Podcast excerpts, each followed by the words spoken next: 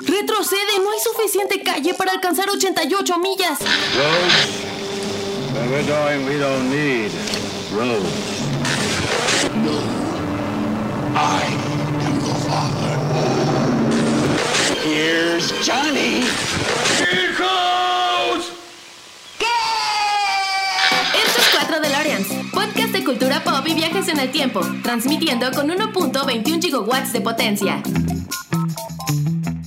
Hola a todos, bienvenidos al episodio número 151 de 4 DeLoreans. Muchísimas gracias por escucharnos y bueno, muchas gracias por unirse a las redes. Les recuerdo, como de cada semana, las redes 4 con número DeLoreans, así como se escucha, Facebook, Instagram, Twitter, estamos en YouTube. Hola, si nos están viendo ahorita en video, acá abajo hay una manita, denle así la manita, ayúdanos con un like y bueno, ayúdanos con un comentario, por favor, para que el video siga cobrando notoriedad y no se vaya relegando y bueno, que esta comunidad siga creciendo. También les recuerdo que estamos en plataformas de podcast si ustedes son eh, o prefieren más bien el formato de audio, bueno, pues aquí estamos también, están escuchando nuestras lindas voces en podcast y estamos en prácticamente todas las plataformas.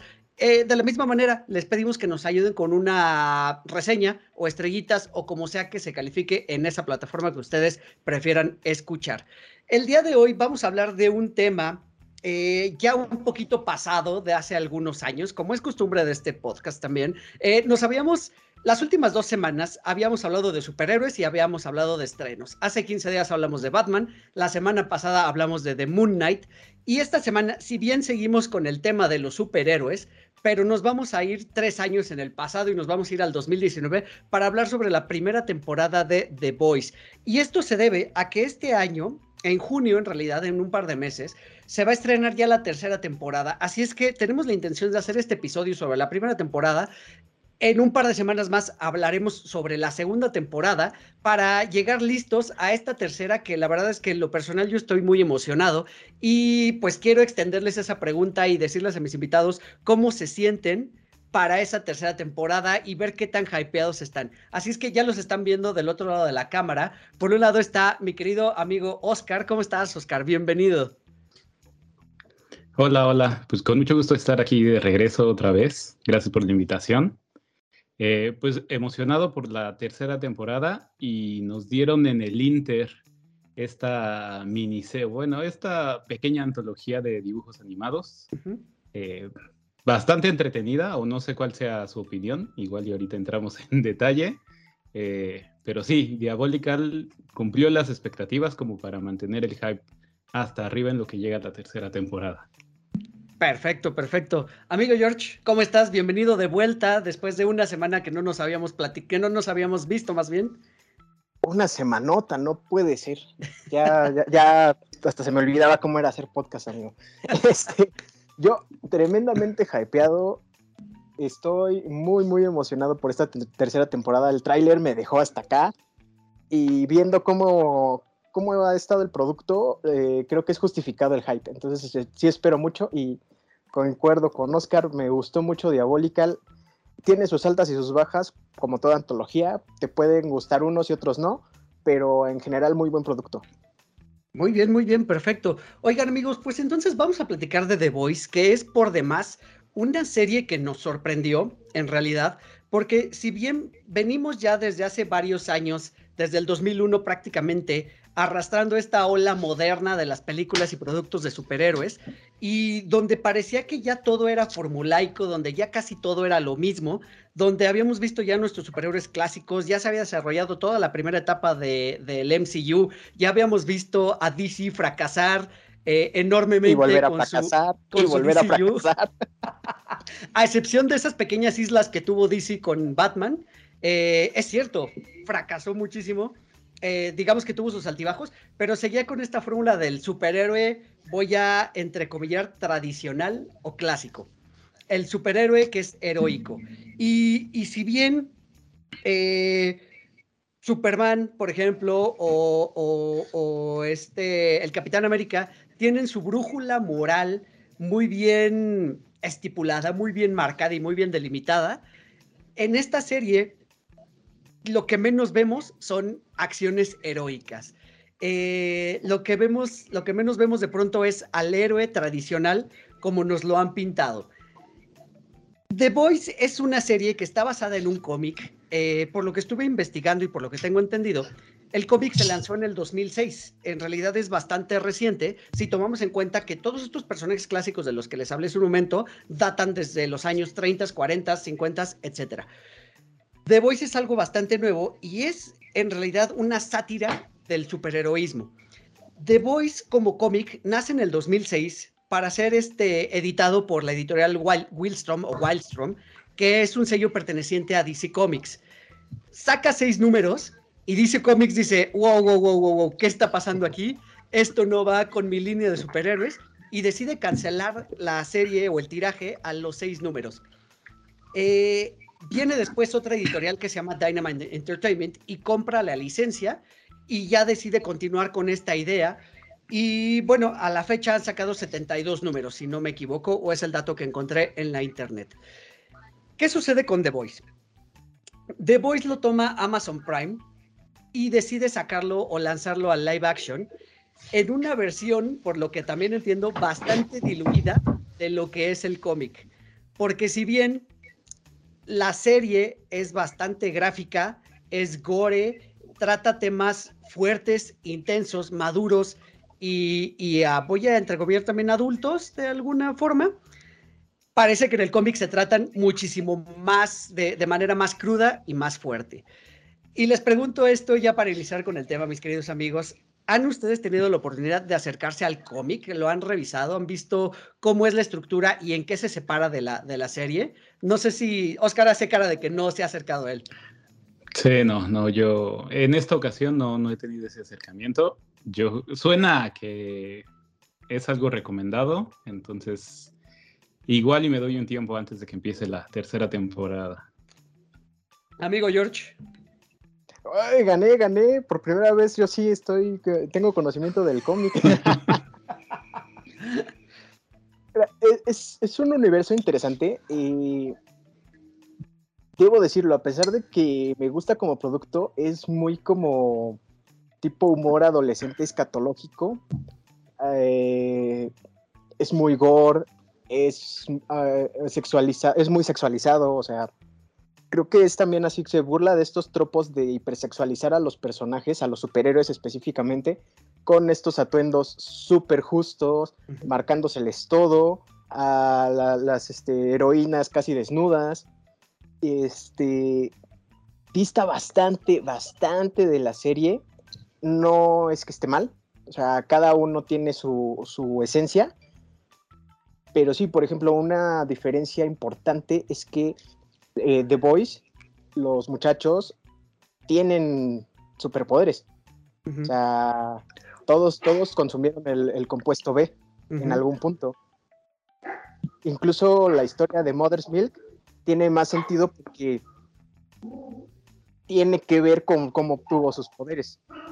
Eh, no sé si, creo que sí se pierde mucho eso, esa parte al quitarle los poderes en esta versión televisiva. Justo, qué bueno que mencionas eso, amigo George, porque es precisamente una de las diferencias que yo quería tratar un poquito más adelante. Te adelantaste tantito, pero qué bueno que lo mencionas porque eso es verdad. En el cómic hacen esa diferencia y es que este grupo, esta suerte de grupo que quiere tratar de meter en cintura a los superhéroes, eh, utiliza el compuesto B para poderles hacer frente, cuando en la serie en realidad se valen de sus habilidades un poquito más intelectuales, de, ser más inteligentes y de pensar más las cosas y realizar planes un poquito, porque tampoco es que sean muy inteligentes que digamos, un poquito más eh, pensados para poder, digamos, enfrentarse a ellos, porque eso es, eso es de lo que va básicamente The Voice, de grupo de metahumanos contra un grupo de gente normal normal, si es que podemos tomar en cuenta que normal es alguien que tiene entrenamiento militar, que tiene capacidades de como mercenario y que puede conseguir armas de alto poder. Dime, amigo. Es que en la serie se aplican el, de, el meme de por qué los hombres viven menos. Así de por qué de The Voice viven menos, porque hacen cada locura. Sí, sí, sí. que, un hombre sano, en su sano juicio no lo haría.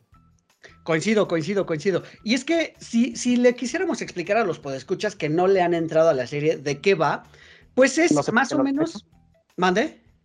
No sé por qué no han entrado a The Voice, pero bueno. Porque en realidad ya vamos con dos temporadas, vamos por la tercera y es una cosa maravillosa porque, pues sí, nos presentan a unos superhéroes eh, parodiando, o bueno, más bien haciendo una sátira de la Liga de la Justicia como tal.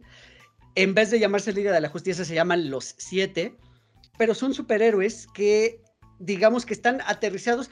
Quisiera yo quitarle como esa etiqueta de en la vida real, porque evidentemente no son reales, ni los tratan de explicar por qué hacen lo que hacen, más bien por qué hace o por qué tienen esos poderes, sino al contrario, tratan de humanizarlos. Y pareciera que son las peores personas que pudieron nacer con, super, con superpoderes. Y que además están metidos en un mundo moderno donde es muy importante la mercadotecnia, es muy importante las redes sociales y es muy importante la opinión pública. Sabemos que los superhéroes generalmente, o en las historias de superhéroes, generalmente no se entera la gente de quién los salvó o por qué los salvó, nadie los graba, eh, ¿sabes? Y es un poquito, pues, inverosímil, ¿no? Que en plena época moderna, donde prácticamente todos traemos una cámara en el bolsillo, nadie grabe a los superhéroes en acción. Bueno, pues aquí sí sucede. Y resulta que estos superhéroes están al servicio de una empresa eh, que se encarga de, manejar pues todo, su imagen, sus misiones, eh, supongo que les paga un sueldo, o bueno, no, no supongo, lo menciona, les pagan un sueldo y que pues son empleados de esta, de esta empresa que también nos dice que tiene presencia de superhéroes en todos los Estados Unidos, pero básicamente este grupo, esta Liga de la Justicia, son pues los principales. Y pues bueno, resulta que como decía yo hace un principio, eh, hace un ratito, perdón, no son precisamente las personas modelo que podrían hacer gala del uso del superhéroe. Cuéntame, amigo George. Ahora, otra cosa importante, la alineación que vemos en la serie es también diferente a la de los cómics. Eh, cambian mucho los trajes. Eh, por ejemplo, The Deep trae un traje de buzo, o sea, ni siquiera podemos ver su rostro. Y también, este, aquí lo tengo, aquí lo tengo. Eh, falta Jack from Jupiter, que es una especie de Martian Manhunter. Ok. Y otra cosa importante, en los cómics, sí trabajan, también trabajan para Vogue, pero Vogue, aparte de hacer toda esta mercadotecnia, hace cómics. O sea, vemos, es tan meta el cómic que vemos que hacen cómics dentro de los cómics. Y hacen cómics de las aventuras, comillas muy grandes, que tienen los siete y todos los demás superhéroes contra todos los demás supervillanos. Y todos están bajo el cuidado de la misma Vogue. Y bueno, que se Pero ve creo trasladado. que sí es algo que pasa, ¿no? Sí, dale, dale, dale, dale, dale, Oscar. Este, recuerdo que hay alguna escena, no sé si en alguna tienda ocurre o si es en el cuarto de Huey, pero hay cómics, o sea, sí se, sí se ve que hay cómics eh, alrededor del mundo de los siete. Sí, pero lo dejan muy de lado, ¿no? Porque de hecho. Bueno, sí, en sí, es como nada es más una punto central. muy pequeña. Ajá. No, y saben qué? que lo que iba a mencionar es que aquí la el, el- el asunto meta es que los superhéroes hacen series y hacen películas, bueno, hacen principalmente películas y son básicamente como superestrellas. Eh, y eso está bien padre porque realmente yo creo que si hubiera metahumanos en el mundo real, pues no pasarían desapercibidos. Además de que evidentemente tendría que haber alguien detrás pues limpiando todo el desorden que hacen, ¿no? Es, es, ¿Qué opinan de esto? De que, pues generalmente en las historias de superhéroes no vemos como el daño colateral que sucede cuando se pelean superhéroes, ¿no? Y aquí sí lo vemos un poquito y vemos que la empresa se encarga de encubrirlo. Y de hecho, uno de estos daños colaterales es lo que le da inicio a nuestra historia. ¿Vas, Oscar, vas? Sí, es una. Es como abordar el tema de los superhéroes de una manera como más.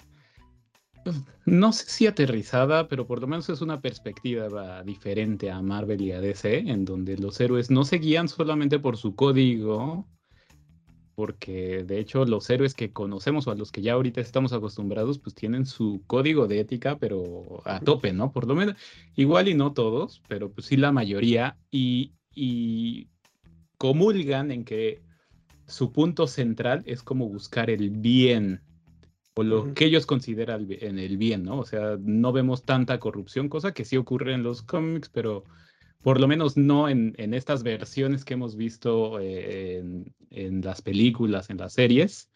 Y entonces, pues sí, esta serie nos lo presenta de una manera más cruda, más este, que los héroes se dejan llevar por, por la corrupción, por el mundo corporativo, eh, el capitalismo, a, todo lo que, a todo lo que va. Y, te empieza a mostrar diferentes facetas de los personajes y, te queda claro que pues, los héroes son, son héroes por la etiqueta y no tanto por sus acciones.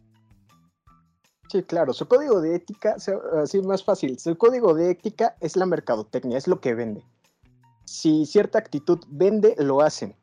Y lo vemos mucho durante esta primera temporada con todo el tema de The Deep y de este, esta Annie. Starlight. Ah, Starlight. Iba a decir Starfire. Pero eso.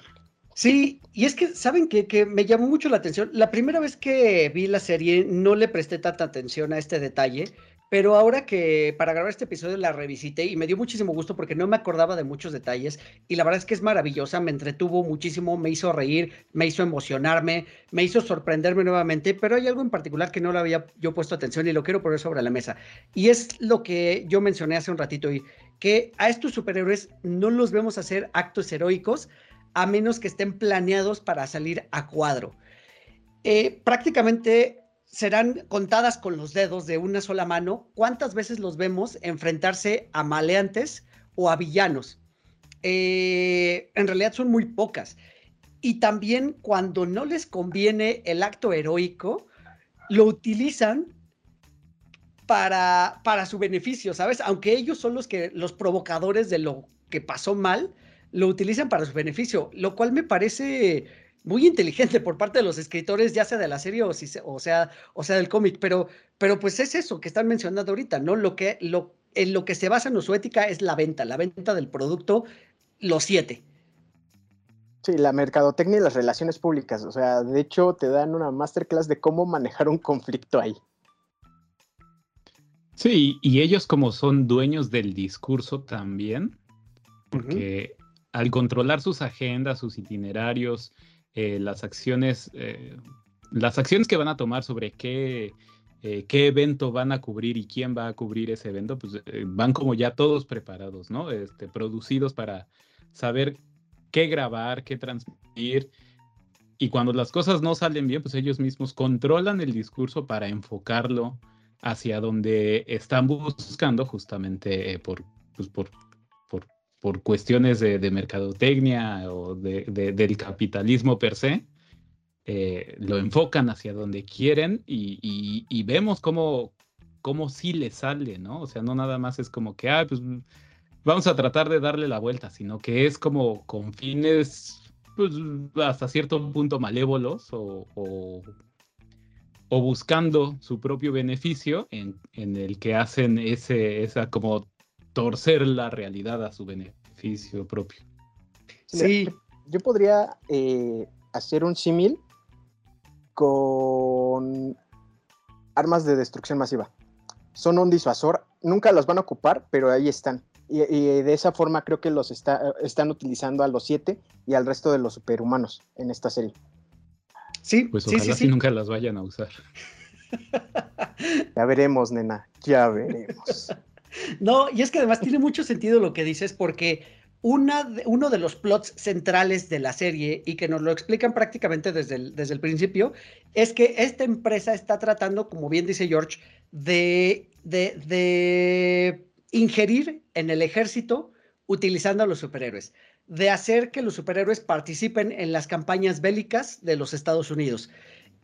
Y es como el plot, es, es parte del plot central. Ese es uno, o bueno, uno de los plots centrales, porque hay dos, básicamente. Uno es esta lucha por parte de la compañía para tratar de, influir en el ejército, y otro es este otro grupo anti-superhéroes que está tratando de sacar todo a la luz y, está tratando de, evitar que esto suceda, precisamente. Ahora, hablemos un poquito muy rápido antes de entrar a The Voice, porque precisamente The Voice es el, este grupo de, de anti-superhéroes. Antes de hablar de ellos, quisiera yo hablar de los siete, porque el símil o, la sátira o la parodia de la, de la Liga de la Justicia está ahí más que claro. Y me encanta, me encanta porque, digo, sí son siete, en realidad son ocho en algún momento, pero básicamente son cuatro de ellos los que tienen más participación. Los otros tres tienen como pequeñas subtramas y de hecho hay uno que participa como muy poquito o casi nada. Pero me encanta, me encanta qué es eso. O sea, es literal una, pues sí, una parodia casi literal de los superhéroes de la Liga de la Justicia. No, empezando por el líder, que es el Superman de aquí, que se llama Homelander, que literal tiene los mismos poderes de Superman pero la pequeña gran diferencia es que Superman nació, bueno, no nació, Superman creció o fue criado en una granja bajo un techo y una familia amorosa. Y en cambio, nos vamos entrando después que, que Homelander, este Superman, pues básicamente lo crearon en un laboratorio y creció en un, eh, haciendo pruebas, este, sin nada de amor a su alrededor. Y eso se ve que influye demasiado en su personalidad. Eso es muy, muy importante para, para la serie. Eh, de ahí en más, pues tenemos a... Abracen a sus niños. por favor. Totalmente. por favor, por favor. De, ahí en más, el, los siguientes que tenemos son a Queen Maeve, que evidentemente es este, una Wonder Woman. Tenemos a Black Noir, que es como un símil de Batman, pero este es de los que digo que no hace mucho en la serie, o sea, en realidad como que está ahí, pero sabemos que es fuerte, que es poderoso, pero no hace gran cosa. Eh, tenemos al clásico velocista, obviamente. Yo quiero ver qué, hace ese negrito, no he hecho nada. Correcto. tenemos al, velocista que es A-Train. Eh, tenemos a, a, Translúcido, a Translucid, eh, que también me encanta porque es un pervertido, o sea, él utiliza su poder para, para meterse al baño de mujeres. este, tenemos a, nuestro Aquaman, que aquí es de Deep, y es de los personajes también, eh, pues como más mediocres, más pusilánimes de todos, la verdad. Eh, y pues bueno, se la pasan haciéndole las bromas que le harían a, Aquaman, ¿no? En, en, un tono, pues un poquito más, más relajado. Y pues bueno, también tuvieron a su linterna verde, pero aquí se llama Lamplighter y con la diferencia de que pues como que manipula el fuego, más que en realidad ser un, linterna verde, un protector del espacio. Y aquí también entra un personaje central eh, y muy importante porque cuando inicia la serie, inicia con una suerte de, de casting para agregar un nuevo personaje a estos siete, porque retiran a Lamplighter y va a entrar un, nuevo personaje y es cuando aparece Starlight, que nos dan, nos dan a entender que es una chica joven de veintitantos años y que es, digamos, la siguiente generación, es la renovación de, estos, de, esta Liga de la Justicia y viene cargada de inocencia, viene cargada de esa buena fe y de esa esperanza, porque ella creció en el mundo ya de los supers. Ella creció con esa idea de sí hacer la diferencia para el mundo. ¿Qué opinan de, estos, de estos héroes, entre comillas, que nos presentan aquí? ¿Y cuál de ellos es su favorito? Pasos, Carvaz. Híjoles, qué pregunta tan difícil. Este, no, pues es que, como decía, estos héroes son como una versión eh, como eh, ensuciada, ¿no? De, la, de pues, sus símiles de Marvel eh, pues porque todos se manejan a través de este mundo corporativo, todos ya perdieron como esa fe en que el mundo puede ser salvado y solamente trabajan para ellos mismos y sus intereses. Y pues, o sea, cada quien con sus, con sus respectivos eh, poderes, con sus respectivas características, coincido totalmente en que el más patético es de Deep, ¿no? Y hasta él solito duda de sí mismo y él solito tiene su autoestima por los suelos. Eh, y creo que también te habla de que pues, los superhéroes son falibles, o sea, no, no, no siempre se, se, sienten a 100, este, la riegan y este cuate la riega cañón, ¿no? Sobre todo cuando quiere, intenta rescatar al delfín, sí, no le sale, pero ni siquiera medio paso bien.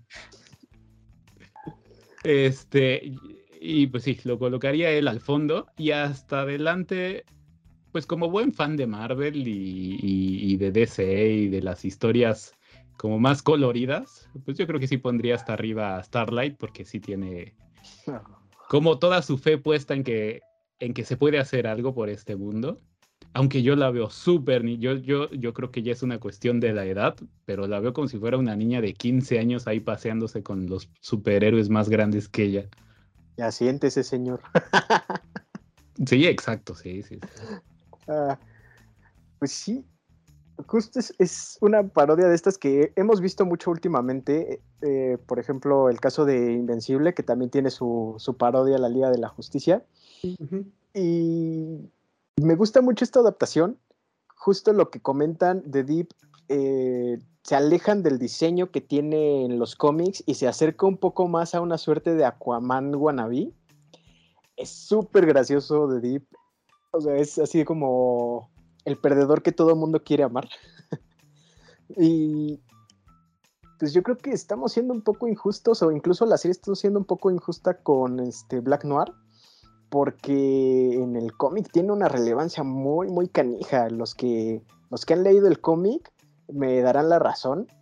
Y yo creo que esta, híjole, no sé si spoileárselos o no, pero creo que este, este arco que tiene Black Noir en el cómic no lo van a adaptar a la serie, porque en su momento causó mucho, mucho furor, sobre todo a, los fans, y seguramente los que se acercaron después de eso al cómic ya deben saber esta revelación, entonces no creo que, esto lo hagan, lo hagan en la serie, porque sería muy previsible.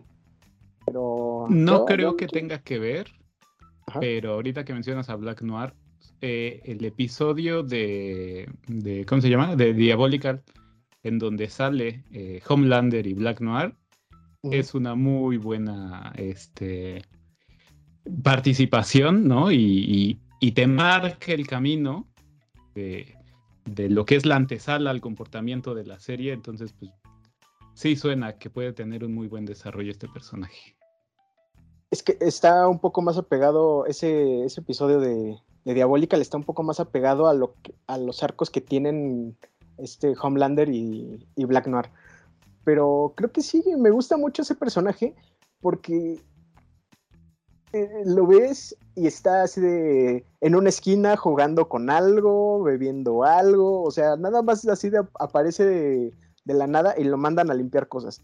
Eh, o sea, es súper gracioso para mí nada más verlo aparecer y como nadie lo nota de repente.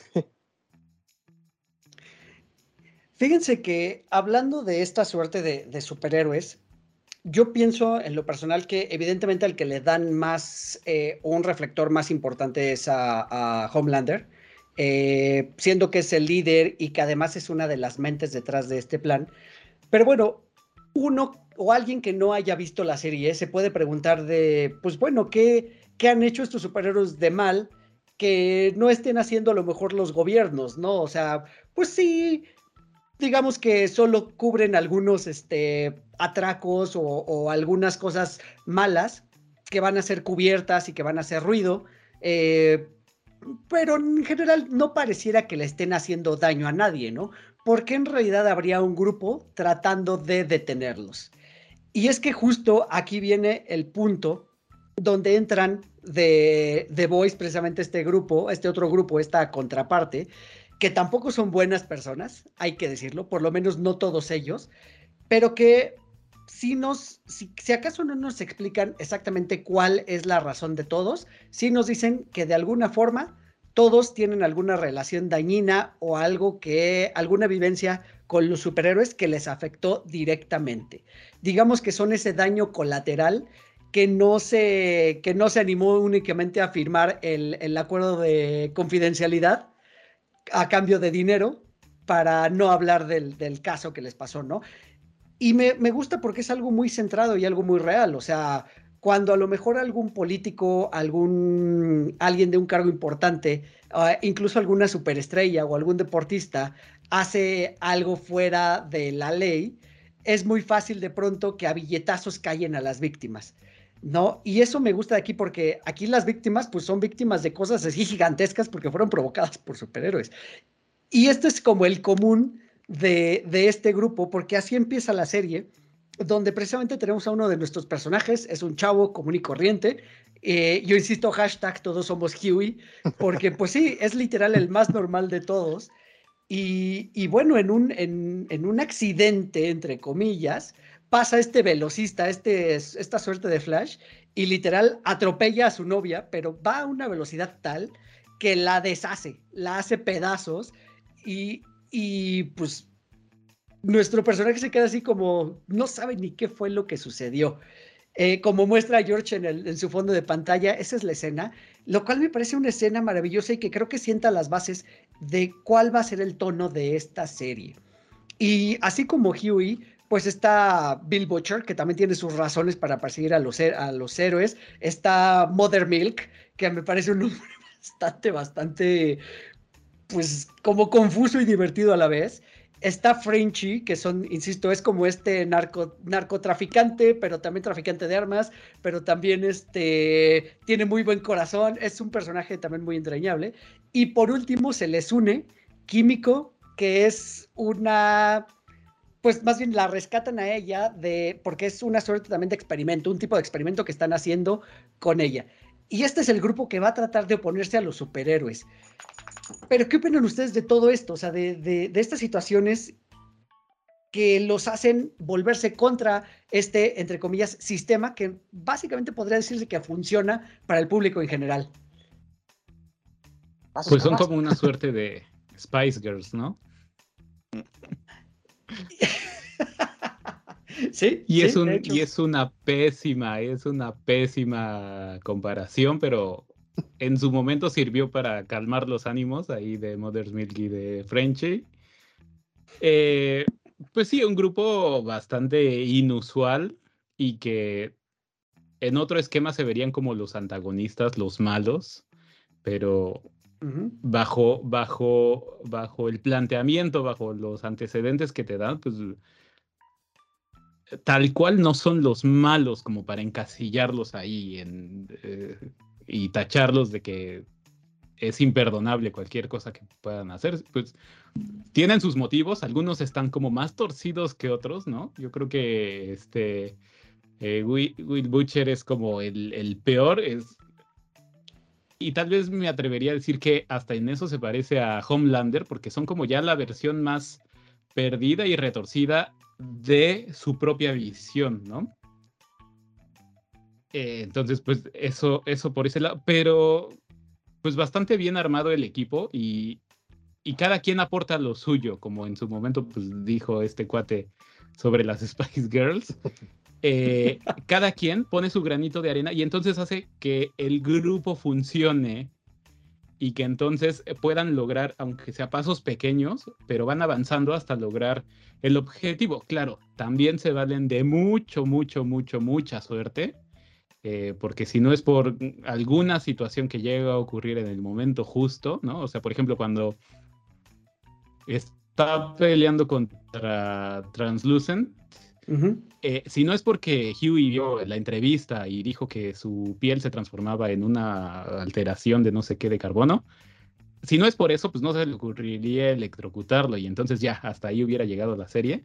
Entonces, cositas así que dices, no, o sea, como que tienes que perdonarles bastantes cosas, pero pues son, son, son esos este, pasos que van haciendo que la serie avance y que tampoco es como que tengas que ser muy, este, que tengas que darle tantos, este, tantos permisos, porque solita te va llevando y no es como que se, se saque cosas tan de la manga. Yo creo que sí está muy bien construida y como decías, yo también vi la serie esta semana, la primera temporada para refrescarme la memoria y sí, está, está, por lo menos el orden, el orden en el que te van planteando toda la historia, yo creo que sí, sí no se vale tanto de Deus Ex Machina eh, que tengas que comprar con los ojos cerrados. Entonces, está bien por ese lado.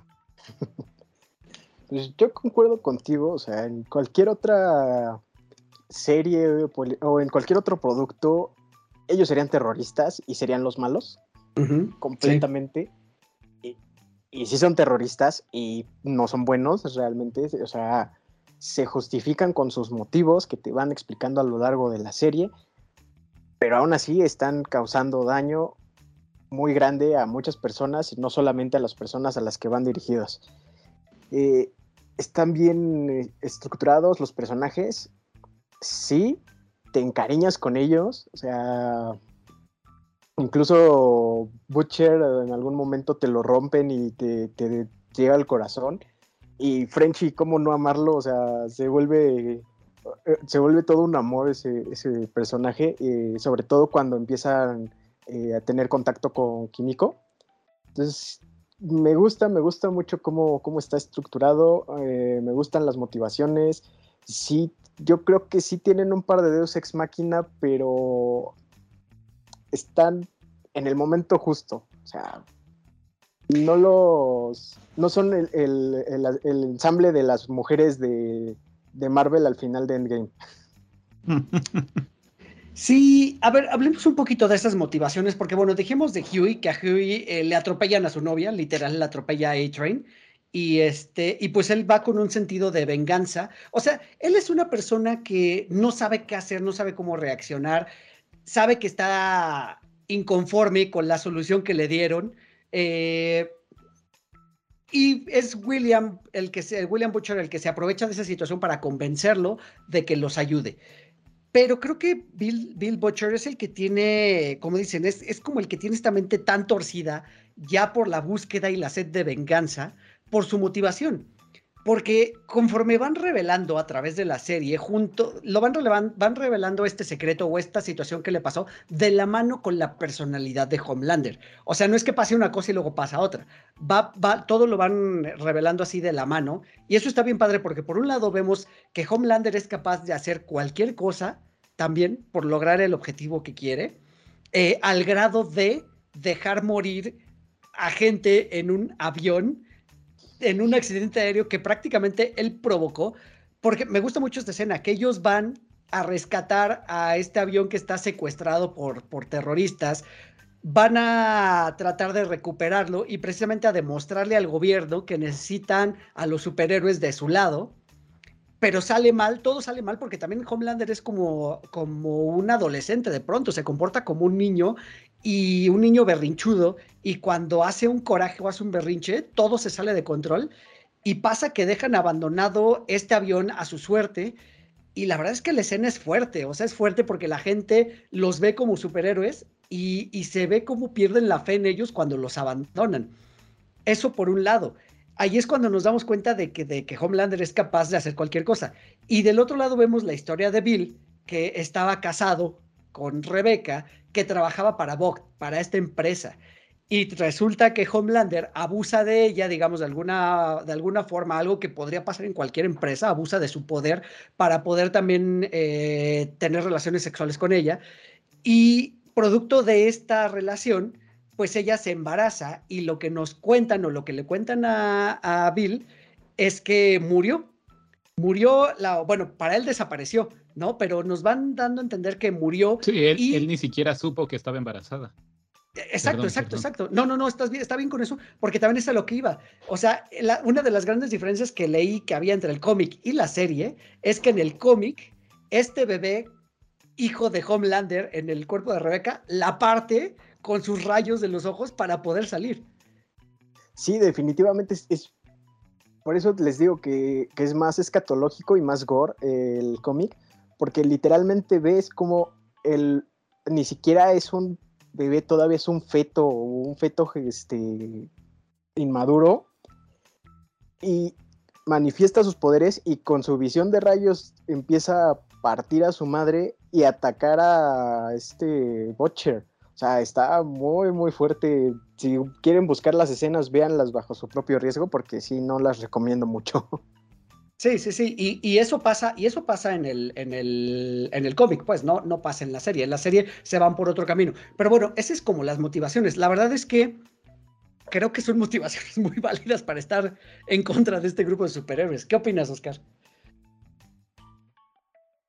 Ah, pues como que ese es eh, ahorita lo que decían de lo que pasa en el cómic, es una de las historias que le venden a Homelander de qué fue lo que realmente pasó, ¿no? Porque en algún punto identifica a Bill Butcher y, e intenta el averiguar por qué él está involucrado en estos pues, crímenes a su, a su visión y pues también a, la visión del público en, público en general.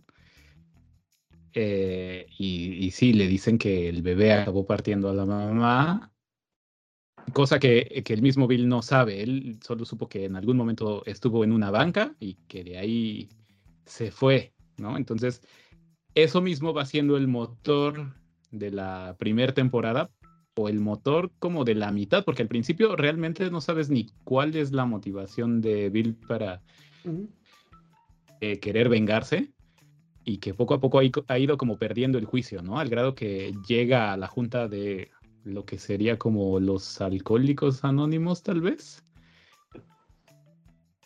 Y, los, y les acaba tirando a todos, pero, pero grueso, ¿no? O sea, de, de, tan dolido que está, de tanto odio que trae adentro, les tira por igual y les dice que ellos no están sino para, para hacer lo que él está haciendo, buscar venganza, de, de que nada más son como un, un objeto, un, pues sí, un objeto para los super, que fueron utilizados por ellos y pues que deberían de enfocar diferentes sus sentimientos y no nada más sentirse este como como bien por en algún momento haber formado parte de sus vidas o tratar de superarlo.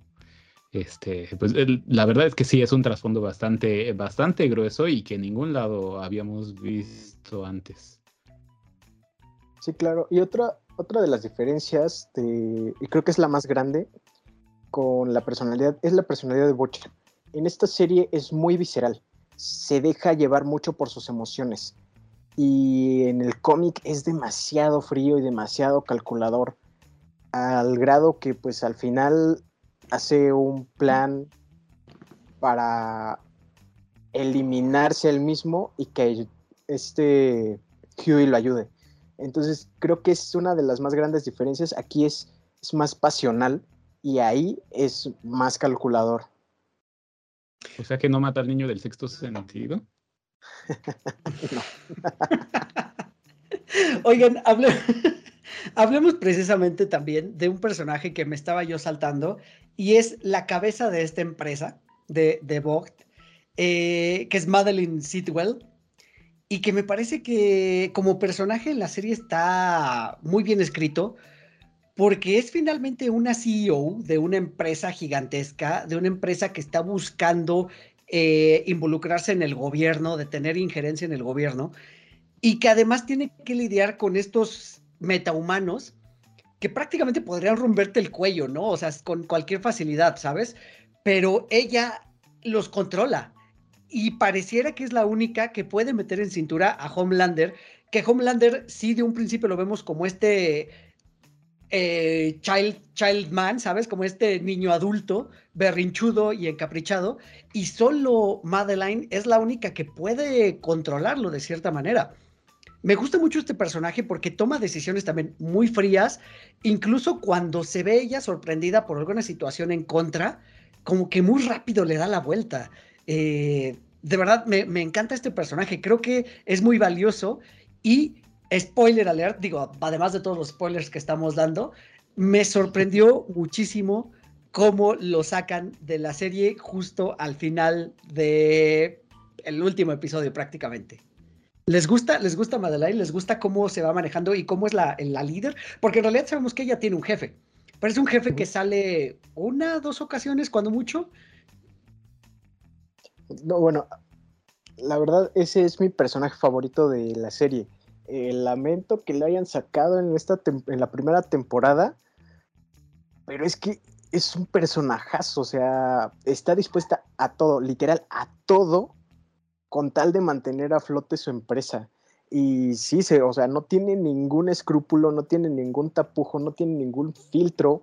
Eh, es tan fría, pero a la vez se le ve ese dejo de, pasión ahí al momento de, de de perseguir su sed de poder porque es un personaje que está guiado por tener más poder. Y estas escenas con Homelander son bastante, bastante interesantes. Incómodas, de cierta forma. Sí, sí, claro, bastante. O sea, yo, yo la primera vez que la vi no pensé que pasara eso y dije, ¿cómo? Claro, porque, porque más allá de que sean escenas con tensión sexual y erótica, está un poquito más retorcido, porque si nos guiamos de nuevo a cómo creció Homelander, con ese vacío de paternidad y maternidad, pues eh, Sidwell es la figura materna para él, pero llevándolo a lo retorcido. Y, se, aprovechó de eso, o sea, vio que era su punto débil y lo, está, y lo explotó mientras pudo. Y que le gira la canica durísimo, porque se mueve en el mundo corporativo, en el mundo del gobierno, y para vender su producto le da la vuelta a todos los argumentos con una facilidad increíble y mantiene también su, su personaje central, ¿no? O sea, pocas veces la vemos que ya que acaba la escena, ella como que rompe su, personaje y, se frustra y golpea algo y avienta, ¿no? Pero mientras está en su negociación, está en su papel y, le da la vuelta una y otra vez a los argumentos que le echan encima para lograr este, el vender su producto, que son los superhéroes, y que lo que está buscando, por lo menos en esta primera temporada, es que lleguen al gobierno en este plot donde son superhéroes creados, donde de alguna manera viene este giro y nos dicen, los superhéroes no nacen como nos quieren hacer, o bueno, como le quieren hacer creer al público dentro de la ficción, eh, donde incluso son mm, súper cristianos, o bueno, son súper este, religiosos, incluso hay un superhéroe religioso eh, que estira sus brazos y abraza a todo el mundo con sus, con sus elásticos brazos. Eh, viene este giro y nos damos cuenta que no, que son creados en un laboratorio todos ellos a base de este compuesto, eh, compuesto B que le llaman, pero que además es un tipo de droga también que los superhéroes utilizan para potencializar sus habilidades. La verdad es que me gustó mucho eso, que no fueran los metahumanos de los cómics en general, donde sí porque son extraterrestres o porque sufrieron algún accidente o lo que tú quieras, aquí son creados a propósito. Creo que me parece esto muy, muy, muy interesante porque además Homelander utiliza eso a su favor para también conseguir lo mismo, o sea, que la empresa se, inmiscuya en el, gobierno y los dejen entrar en el ejército, haciendo o creando supervillanos. Y eso está también, o sea, bueno, por lo menos a mí me, voló la cabeza cuando lo descubren, por lo menos en la, en la serie. No, sí, está, está muy interesante esta parte. Eh, está muy bien llevado porque justo la introducción de Huey a los muchachos los lleva a descubrir este secreto, este secreto a voces, porque obviamente muchos ya, ya tenían conocimiento de eso, pero no podían probarlo. Y de esto va esta primera temporada, de descubrir y de evidenciar esta parte para que Vogue como empresa pierda credibilidad y para que pierda poder además, porque es, una empresa que es muy poderosa, que incluso lo vemos que cuando están negociando este Stidwell con el gobierno, se nota que hay mucha tensión que el gobierno no quiere que se meta para no darle más poder del que ya tiene esta empresa. Y que ya después cuando se destapa, eh, brinquémonos la segunda temporada, eh, es algo que se explota para mi gusto bastante bien en, Diabolical. Y voy a hacer referencia a unos cuantos episodios atrás. Yo creo que era la manera, o es una manera bastante acertada de acercarse al mundo de los superhéroes en donde no todas las historias tratan de lo mismo eh, y digo que me voy a regresar un poco atrás eh, porque yo, por lo menos a mi gusto, este es el acercamiento que hubiera esperado de, este, de la serie que platicamos de Star Wars, de Visions, porque no nada más se centra en un punto, en, en, en, leer el universo de una sola manera, sino que tiene distintas aristas.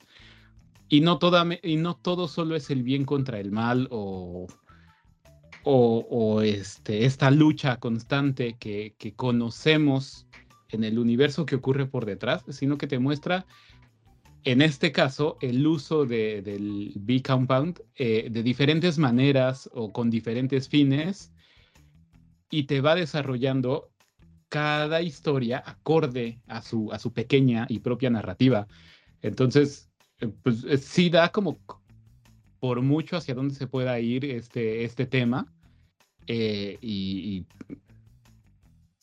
más allá de que ya es conocido eh, un secreto a voces y que más adelante en la segunda temporada pues ya va siendo cada vez más público y todo el mundo se va enterando, porque ahorita estamos en la primera temporada y aquí ni siquiera los mismos superhéroes saben que ellos fueron creados, sino que este, se consideran como, un, como los elegidos de Dios.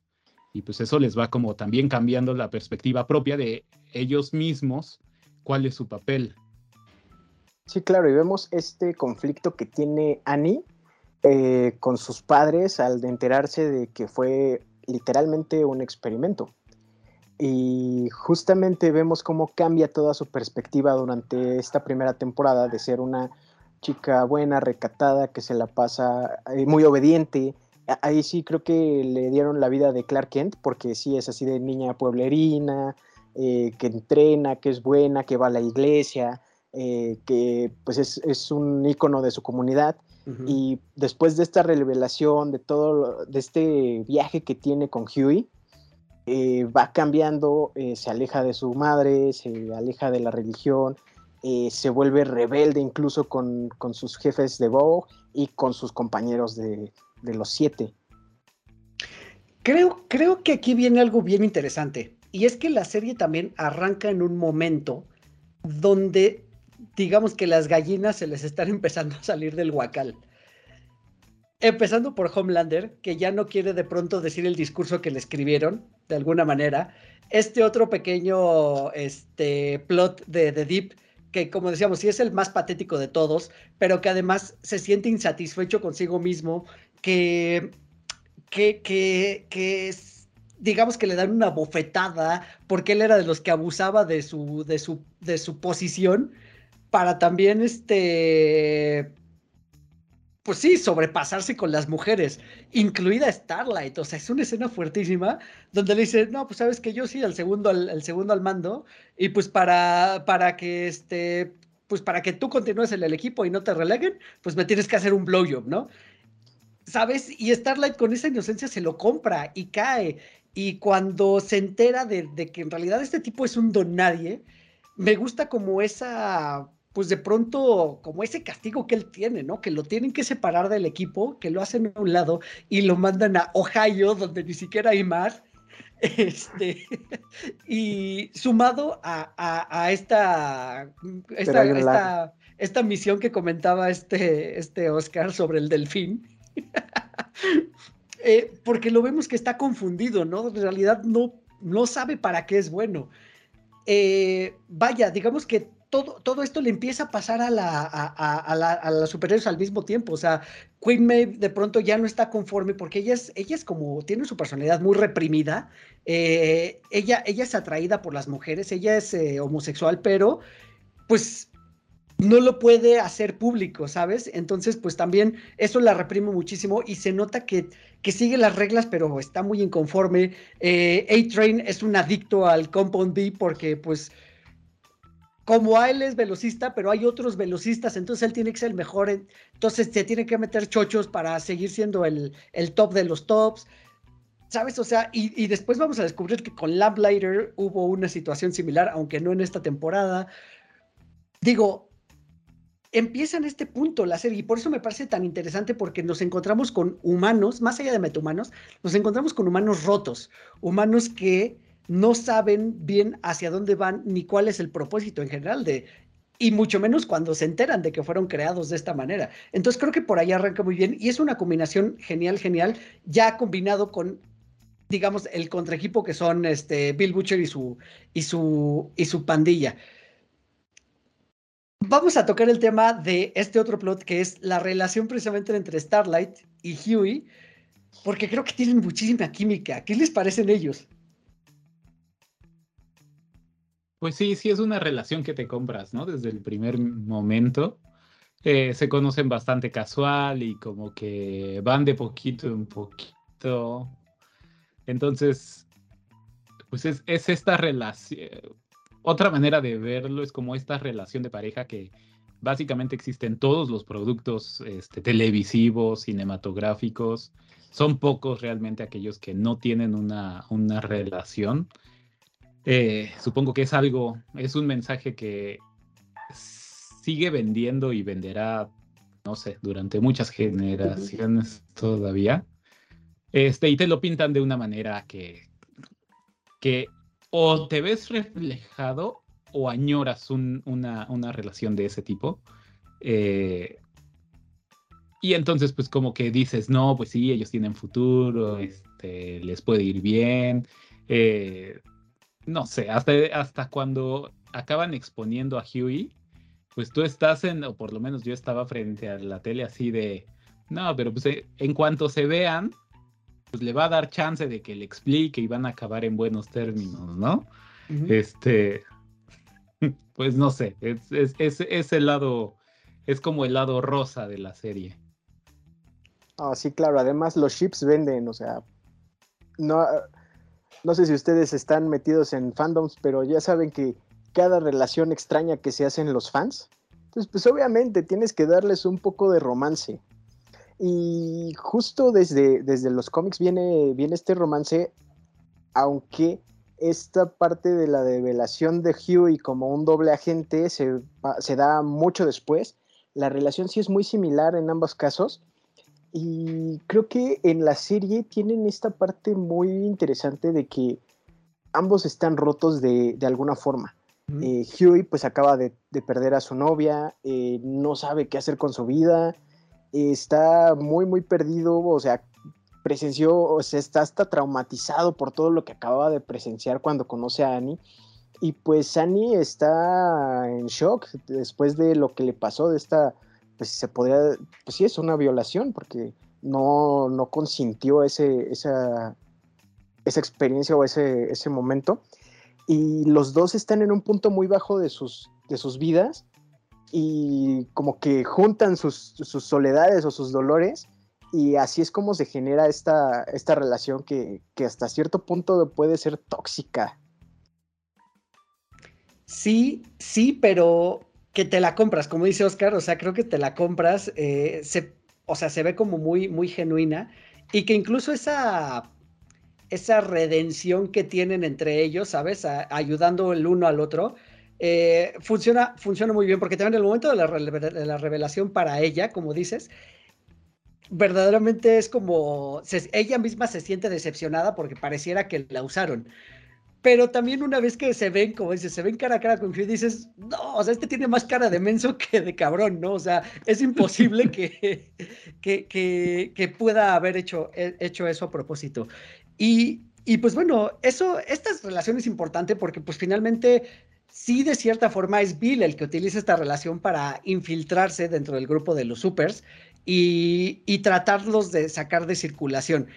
Vamos a encaminarnos hacia el final de la, de la serie de esta primera temporada porque a mí me pareció genial la forma en que terminó, porque terminó en un cliffhanger absoluto, o sea, podría haber empezado el, el, siguiente episodio a la siguiente semana, ¿sabes? O sea, nos hicieron esperar un año o poquito más de un año para ver la continuación porque pues viene esta otra revelación, como decían, o sea, Butcher pensaba que su esposa había desaparecido y la daba por muerta.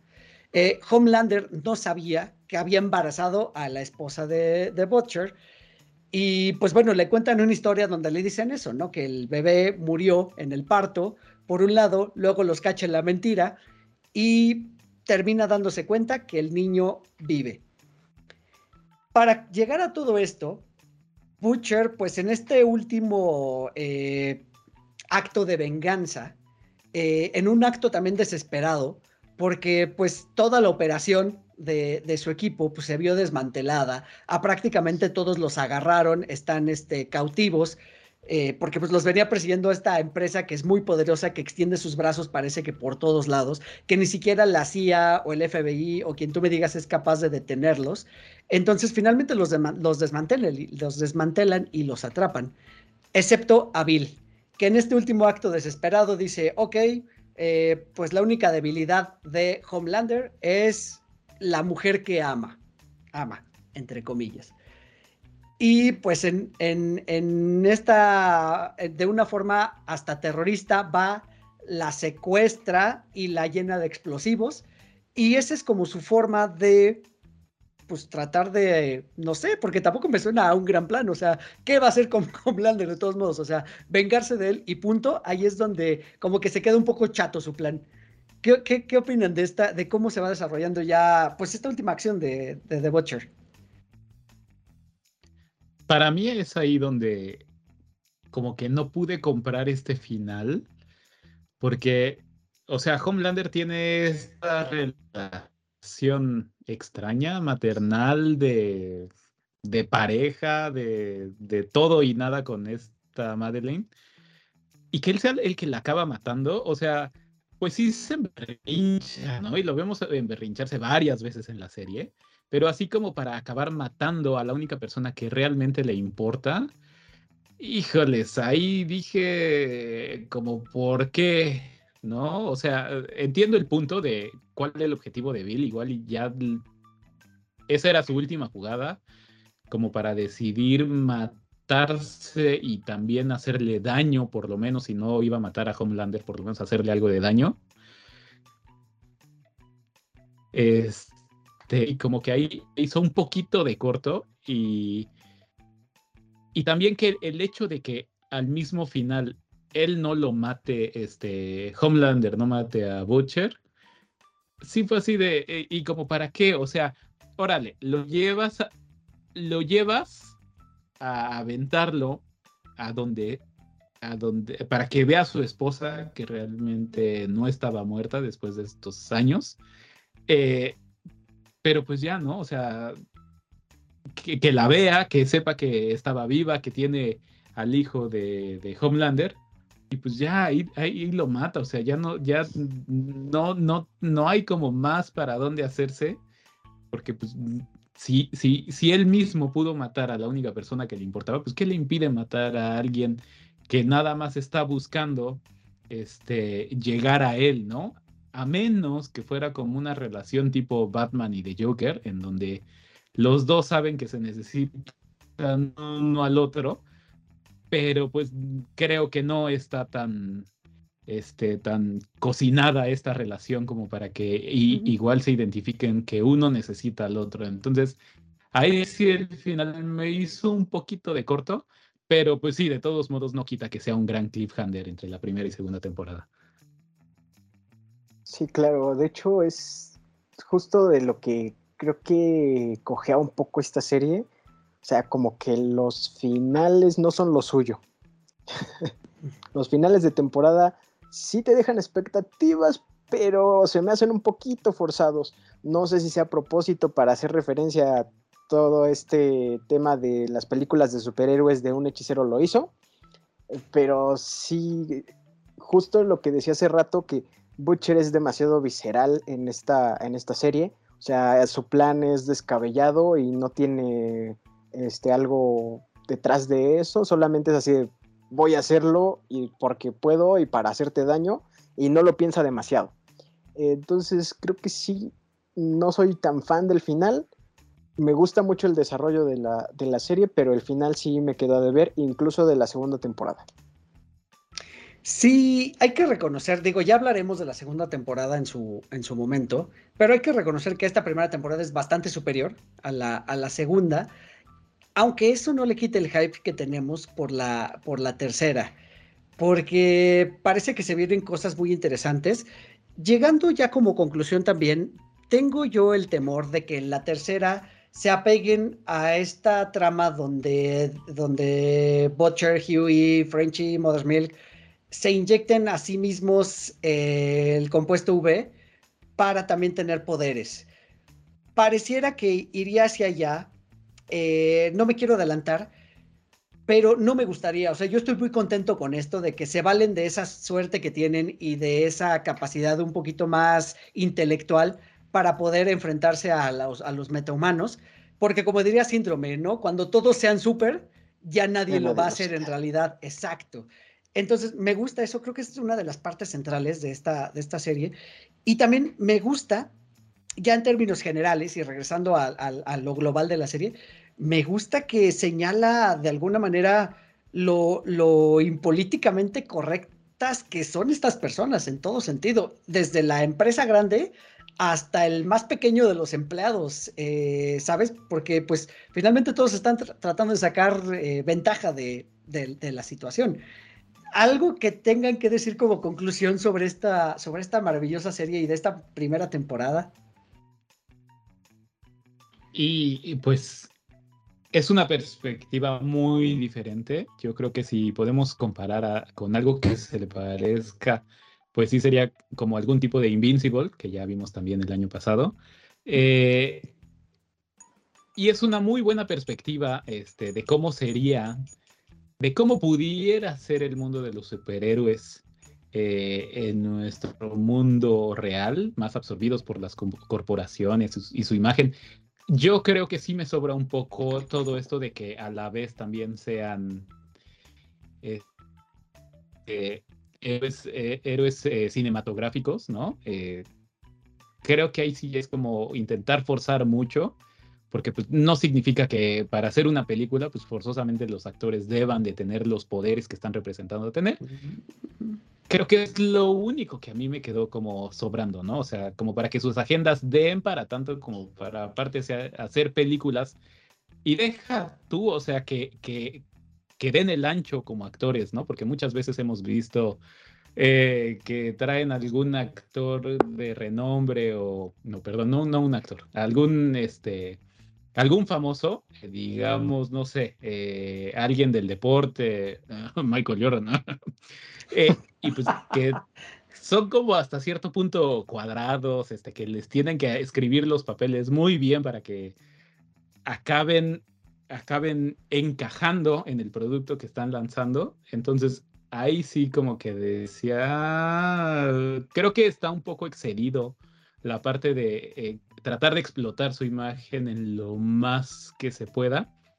Pero fuera de eso, pues sí, es, es, es algo eh, para mí la palabra sigue siendo aterrizado, algo como más sucio, más de la vida cotidiana, eh, de lo que se podría esperar básicamente de cualquier persona que llegara a tener eh, superpoderes, porque pues, si alguno de nosotros tuviera alguna situación de ese tipo, de, yo no que alguien salga desinteresadamente a ayudar a todo mundo sin por lo menos dar, darse la probadita de qué es hacer las cosas por el bien propio, ¿no? Y ya de ahí depende de cada quien, si te sigues por esa línea grueso o si pues ya eh, en algún punto, como, como algunos millonarios, pues dicen, no, pues ya, ya hice bastante por mí, ahora voy a hacer algunas donaciones caritativas este, hacia otros sectores.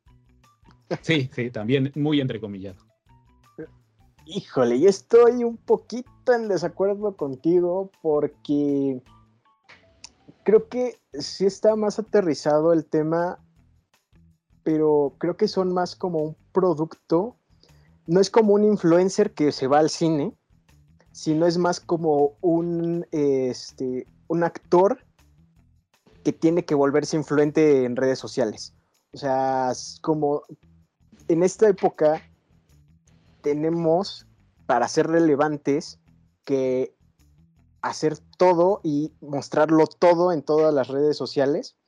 Entonces creo que es eso, o sea, ellos lo que son es un producto cinematográfico, como en el cómic son un producto para cómics, y entonces de ahí se dispara a todas las demás redes, y me gusta mucho que lo están aterrizando mucho hacia esta época, con sus lives en Instagram, con sus publicaciones, con sus videos en YouTube. Entonces, sí, sí, te, sí entiendo tu punto, pero creo que lo estás viendo al revés. O sea, primero son un producto y después son superhumanos. Ok, sí, sí puede ser. Como, como empezando por el casting, ¿no? O sea, no es como que tus acciones o tu trasfondo te lleva a formar parte de los siete, sino es como el que también tú vendas tu producto, lo que te lleva hacia allá, ¿no? Sí, sí. Puede ser. Sí, o sea, definitivamente, definitivamente va para allá. Eh, creo que es algo fresco, o sea, nos entregaron frescura en esta, en esta serie. Después de, de que mucha gente de pronto dice estamos hartos de los superhéroes o estamos cansados o estamos este, empachados de tanto producto de superhéroes. La verdad es que por mí yo estoy maravillado, o sea, a mí me da igual a mí que me den tantos superhéroes como puedan, eh, no, no tengo ningún problema. Pero para quien de pronto se sentía un poquito o sentía un poquito ese empacho, esa indigestión de superhéroes, creo que esta es una visión bastante fresca. Eh, creo que quien no la ha entrado debería de hacerlo. O sea, si hay alguien que allá afuera que nos está escuchando, a pesar de que ya les dimos todos los spoilers del plot, vayan a ver esta serie de pronto porque la forma en que nosotros lo fuimos platicando fue como muy desordenada. Cuando la vean va a cobrar sentido todo lo que dijimos. Además de que yo voy a mencionar algo que generalmente hablamos en este podcast, pero hoy no lo mencionamos, y es los valores de producción. Los valores de producción son impecables. Eh, el CGI está muy bien este, utilizado. Los vestuarios también y los diseños de, estéticos de cada uno de los personajes también están bien padres.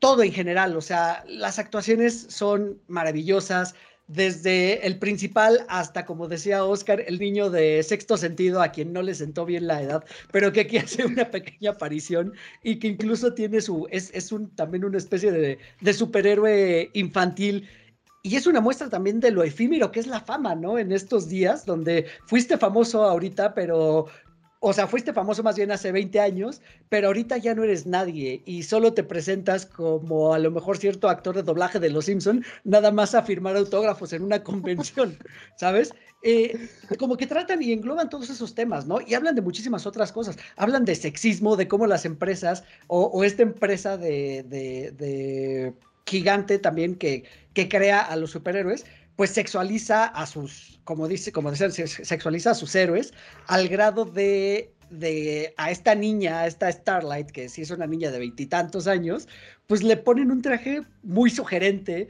como para atraer más al público masculino de, hasta los manejan con estadísticas, ¿no? Así el público masculino de 30 a 50 y tantos años preferiría verte con este uniforme nuevo. Y la verdad es que es crudo, pero pasa en la vida real, ¿no? Son los estándares que de pronto nos manejan, pues, las este, revistas, las películas, y etcétera, etcétera, muchos etcétera. Sí, claro, tenemos el ejemplo de esta niña de Eleven que, no manches, o sea, parece una señora de 30 años como, por cómo la visten, o sea, está reflejando muy bien la industria actual. Eso me gusta mucho. Sí, sí, sí. sí. No sé, no sé, eh, decías Eric que esto puede ser como algo diferente para aquellos que están cansados de, del tema de los superhéroes. Yo creo que el que está cansado no, no necesita algo así ni le va a interesar. Yo creo que es como para nosotros que este, nos encanta y así como vemos las series de una empresa, de otra, este, afortunadamente eh, Netflix ya no está atrás de alguna nueva producción porque pues sí, como que últimamente van para abajo. Eh, pero fuera de eso, este, pues yo creo que es como más para nosotros una serie de este tipo. Sí, ahorita que decís. Ah, perdón, dime, George. es, más bien como algo fresco para los que nos gusta este tipo de, de series. Sí. Sí, Sí, sí, sí. Y, es que es fresco como de pronto se siente también eh, de Umbrella Academy. Eh, también también es, fresco en realidad. Eh, me gusta también que muy al estilo de Invincible, muy al estilo de Umbrella Academy, no tiene intro esta serie. empieza tal cual y ya nada más en algún momento buscan algún espacio en el encuadre para meter el título de la serie y tan tan. Eh, la única que lo hizo diferente fue Peacemaker, de, la que ya hablamos también y de la que no nos brincamos en ningún. Bueno, por lo menos yo jamás le di skip al intro porque era un intro. Tampoco. Para, maravilloso.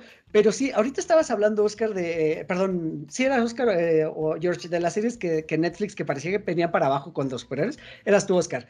Hubo una que creo que le fue terrible, que, habían, que hicieron una temporada, la habían renovado.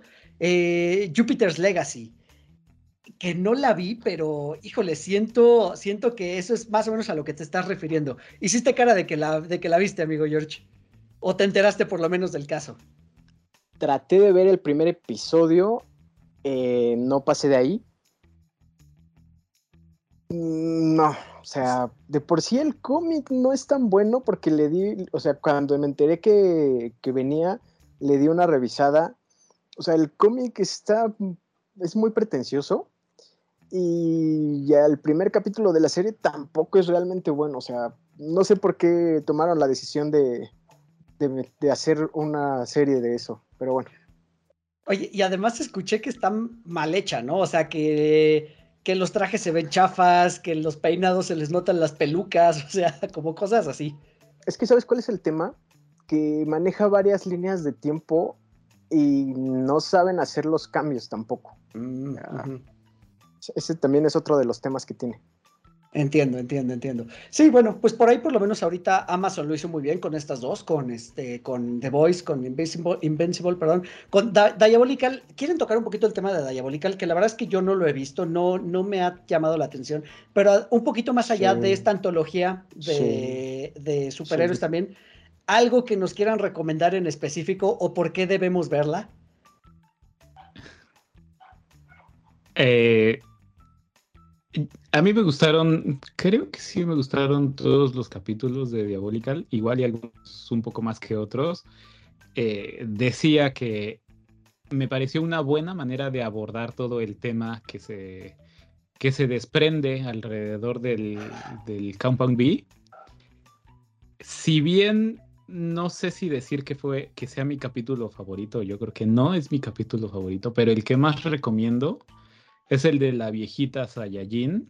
No sé si es el último el penúltimo. Qué barbaridad, o sea, yo sé que no, no es el mejor, pero cómo me hizo reír ese, ese capítulo. Sí, es bastante entretenido. Lo que me gusta es que tiene diferentes tipos de animación cada episodio. Cada episodio tiene su, su propio estilo, su propio ritmo. Y creo que, pues no diré que es mi favorito, pero me gustó mucho el guiño que hicieron con un episodio donde retoman los diseños eh, originales del cómic para hacer la historia. Y la historia es más apegada a las que tienen a los, al cómic. De hecho, eh, si no han visto los diseños de los cómics, eh, Huey parece este Simon Pegg en sus años mozos, pero pelón.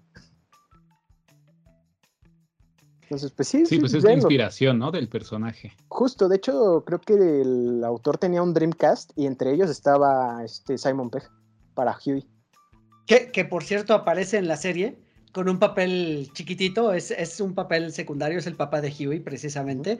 Eh, pues sí, definitivamente Simon Peck ya no daba la edad para el personaje, entonces pues lo ponen como a manera de, de cumplirle ese sueño al, al autor, entonces me, me, parece bien. Oigan amigos, pues creo que hemos llegado al final, prometo ver eh, Diabolical, prometo verla para que cuando hablemos de la segunda temporada, que espero, no, sí, tenemos que, tenemos que hablar de la segunda temporada, evidentemente antes de que se estrene la tercera. La tercera temporada se estrena el 3 de junio, si no me equivoco. Entonces tenemos un chancecito. Los invito, queridos amigos, a que le den una revisitada a la segunda temporada para que platiquemos de ella en próximas semanas. Y por mi parte también hago el compromiso de ver Diabolical y comentarlo cuando hagamos ese episodio. Entonces, eh, pues por el momento hemos llegado al final. De verdad, va, háganos caso, cuando vayan a ver esta serie, ustedes tienen la fortuna de no tener que esperar un año de cuando terminó la primera a la segunda, porque esa cuestión, lo que sucede ahí en ese cliffhanger y cómo se va resolviendo, por lo menos a mí me tuvo como con pendiente todo ese año que no, que no tuvimos serie. Entonces, de verdad, de verdad, se les invita a que, a que la vean, a que la disfruten y que se sigan de corrido pues esta segunda y se preparen para la tercera, además de que vean Diabolical también. Amigos, sus redes sociales, dime George algo antes de Es las redes. Ahora, antes de que vean la segunda temporada, o bueno, en el Inter que vean la primera y la segunda temporada, tomen en cuenta que hay unos ligeros problemas de continuidad. Ok. Eh, sobre todo, pues el final que termina con un niño y empieza con otro niño. Bueno, pero eso le pasó a Game of Thrones también, entonces.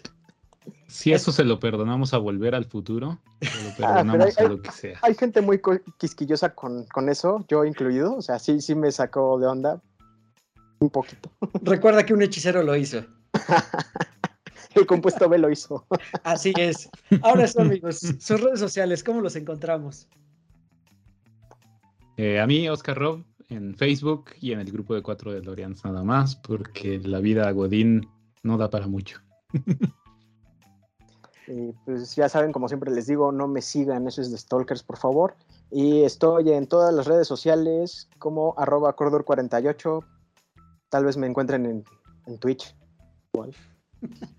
Perfecto, pues ahí están las redes sociales de, de, Oscar y de George para que lo sigan, les dejen un mensajito. Ya saben que yo soy Eric Motelet, arroba Eric Motelet en todas las redes sociales. Las redes de 4 DeLoreans, 4 con número DeLoreans, así como se escucha. Un like, un comentario y pues una recomendación, sobre todo, para que este podcast llegue a más oídos y a más ojos y pues sigamos creciendo como comunidad. Muchísimas gracias a todos los que nos sintonizaron, muchísimas gracias a mis invitados el día de hoy por el tiempo y pues nada, nos escuchamos el próximo martes. Chao. Adiós a todos. Pueden encontrar a 4 DeLoreans en Spotify, iTunes y YouTube. Conducción y concepto, Eric Motelet. Voz en off, Poli Huerta. Siguen escuchando 4 DeLoreans porque el próximo martes voy a enviarlos de vuelta al futuro.